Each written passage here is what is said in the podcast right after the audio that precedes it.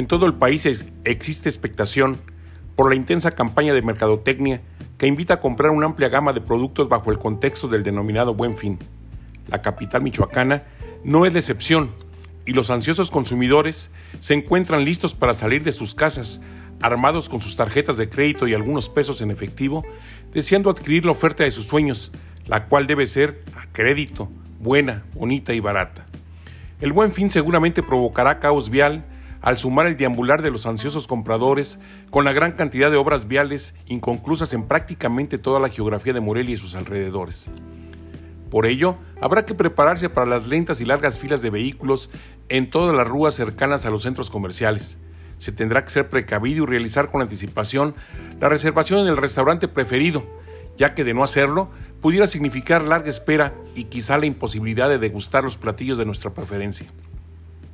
Los estacionamientos seguramente serán insuficientes para recibir al contingente de numerosos compradores y comensales, a la par de que muchas cocheras podrían verse obstruidas, por lo que es conveniente que las autoridades establezcan rondines y medidas que aseguren el libre tránsito de una manera fluida y segura.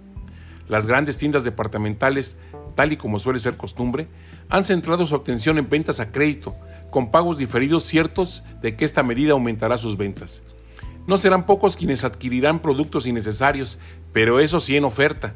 Otros más se gastarán desde ahora la compensación de fin de año y no faltarán aquellos que se endeudarán sin tener garantía de vida o trabajo. Según los expertos y datos de ediciones anteriores, en el gran fin, las preferencias de los compradores se ubicarán de manera principal en la adquisición de pantallas de televisión, equipos de sonido, tabletas y teléfonos celulares. Todo ello con atractivos planes de pagos de 6, 12, 24 y hasta 30 meses que comprometen los ingresos económicos a uno de vengados y por lo tanto no seguros. De esta manera, habrá una gran diversidad de ofertas en esos artículos, por lo que los compradores habrán de hacer cuidadosa comparación de marcas, garantías y modelos que les permita adquirir la mejor opción en el mercado físico y virtual. La Concanaco y la Secretaría de Economía han dado a conocer que las ventas en línea han aumentado en 50% en relación al año pasado.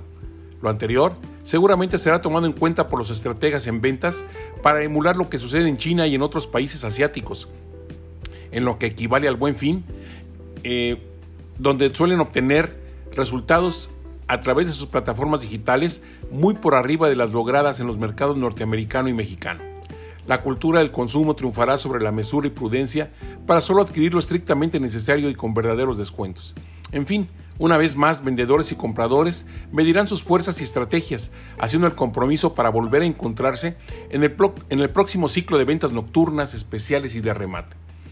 Dado que no son pocos quienes aún esperan el ansiado aguinaldo y de que los mexicanos tenemos la costumbre de comprar todo lo que se nos ofrece siempre y cuando sea una oferta, ha trascendido que al buen fin le seguirá la realización en lo que resta del presente año de las famosas ventas nocturnas, en las que seguirán ofertando productos de otras temporadas, renovando su catálogo y atrayendo la atención para que el esperado aguinaldo también sea gastado en sus tiendas. Soy Rogelio Díaz Ortiz. Hasta la próxima semana.